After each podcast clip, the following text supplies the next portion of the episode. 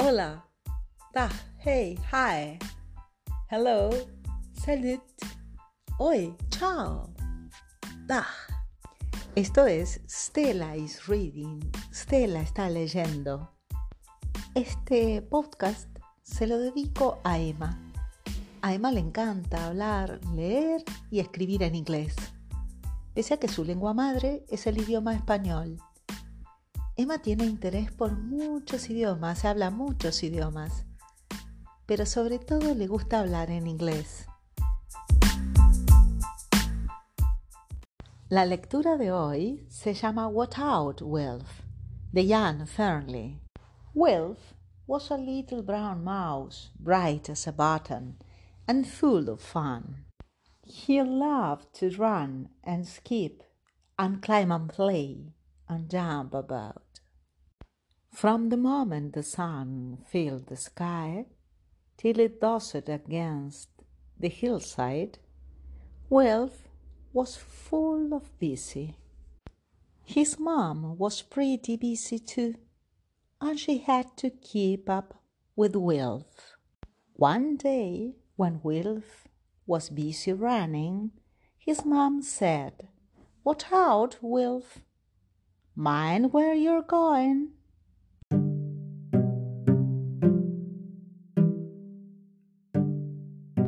Now, Wilf was a good boy. He wanted to listen to his mom. He really, really did. But he was so busy running, he didn't hear her. Look at me, Mom, shouted Wilf. I can go fast. I'm like a whirlwind. He went faster and faster, and. Uh,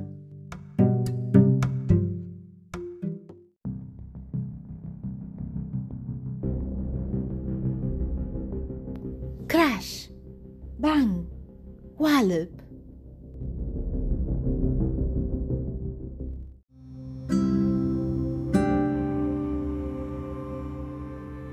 Uh, oh, oh, mommy. Oh, mommy, said Wilf. Oh, Wilf, said Mom, I wish you'd listen to me.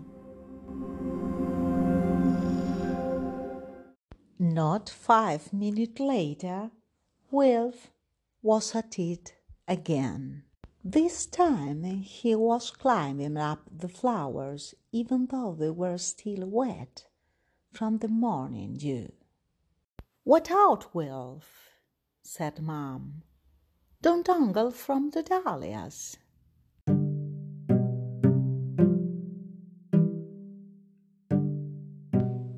But Wilf didn't hear her. He was too busy climbing. Look at me, he cried. I'm like a monkey.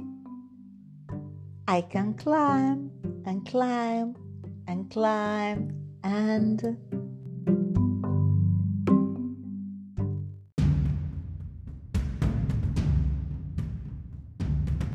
Crash! Bang! Wallop!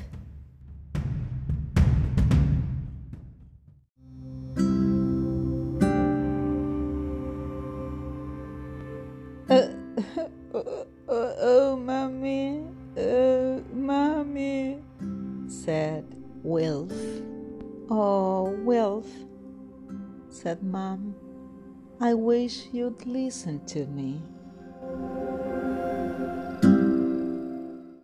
Now, Mom needed to do some baking. Wilf was helping. Watch what you're doing with the honey, said Mom. We don't want it stuck on your whiskers, do we?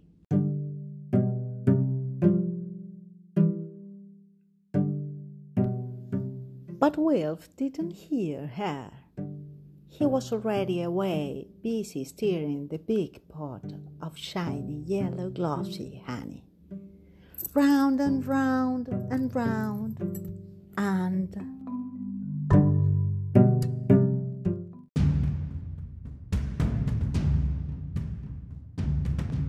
crash, bang, wallop, crash.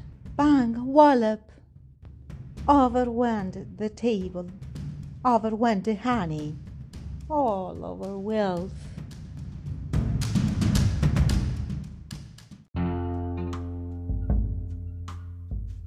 Oh, oh, oh, mommy, oh, oh, oh, mommy, said Wilf. Oh, Wilf, said Mom as she got the wet funnel out.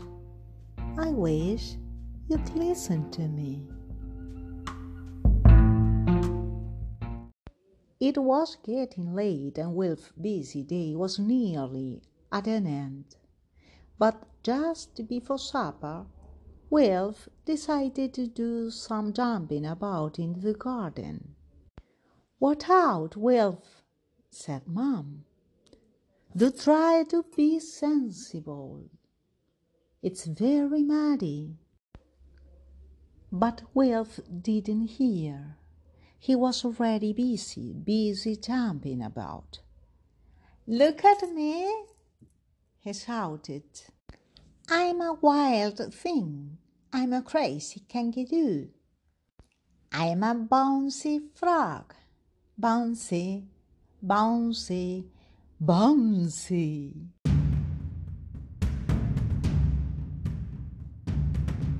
Splish, splash, wallop.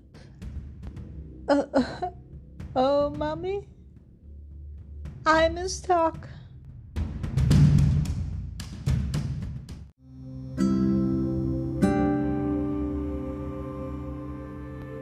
Oh, Wilf, said Mom. This is a fine mess. There's too much crashing and banging and not enough listening. I wish you'd slow down, my lad. After Will had taken his bath, Mum sat in her chair and had a little rest. Will had a little think. He loved his mommy very much, and he didn't like her to be sad. He decided to make a surprise to cheer her up.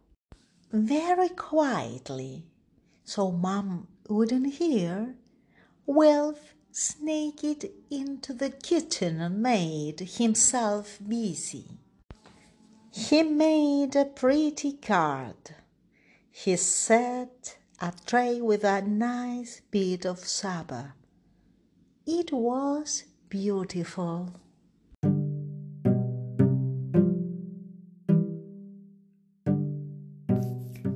Wilf couldn't wait to surprise his mom.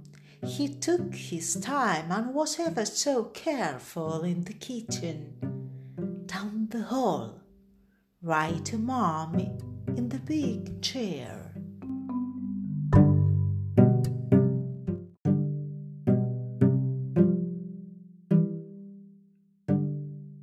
Surprise! he cried proudly.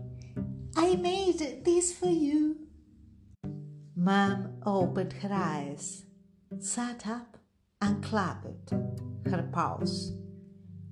Oh, my sweet boy, she cried, reaching out to Wilf. Come and give your mama a cuddle.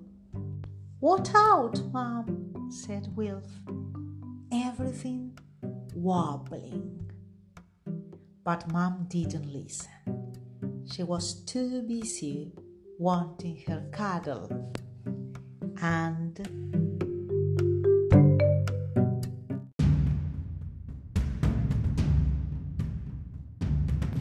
Crash, bang, wallop.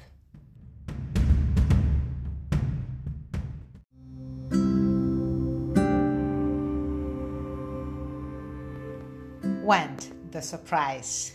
Oh, mommy, said Wilf. Oh, Wilf, said mom. Why didn't I listen to you?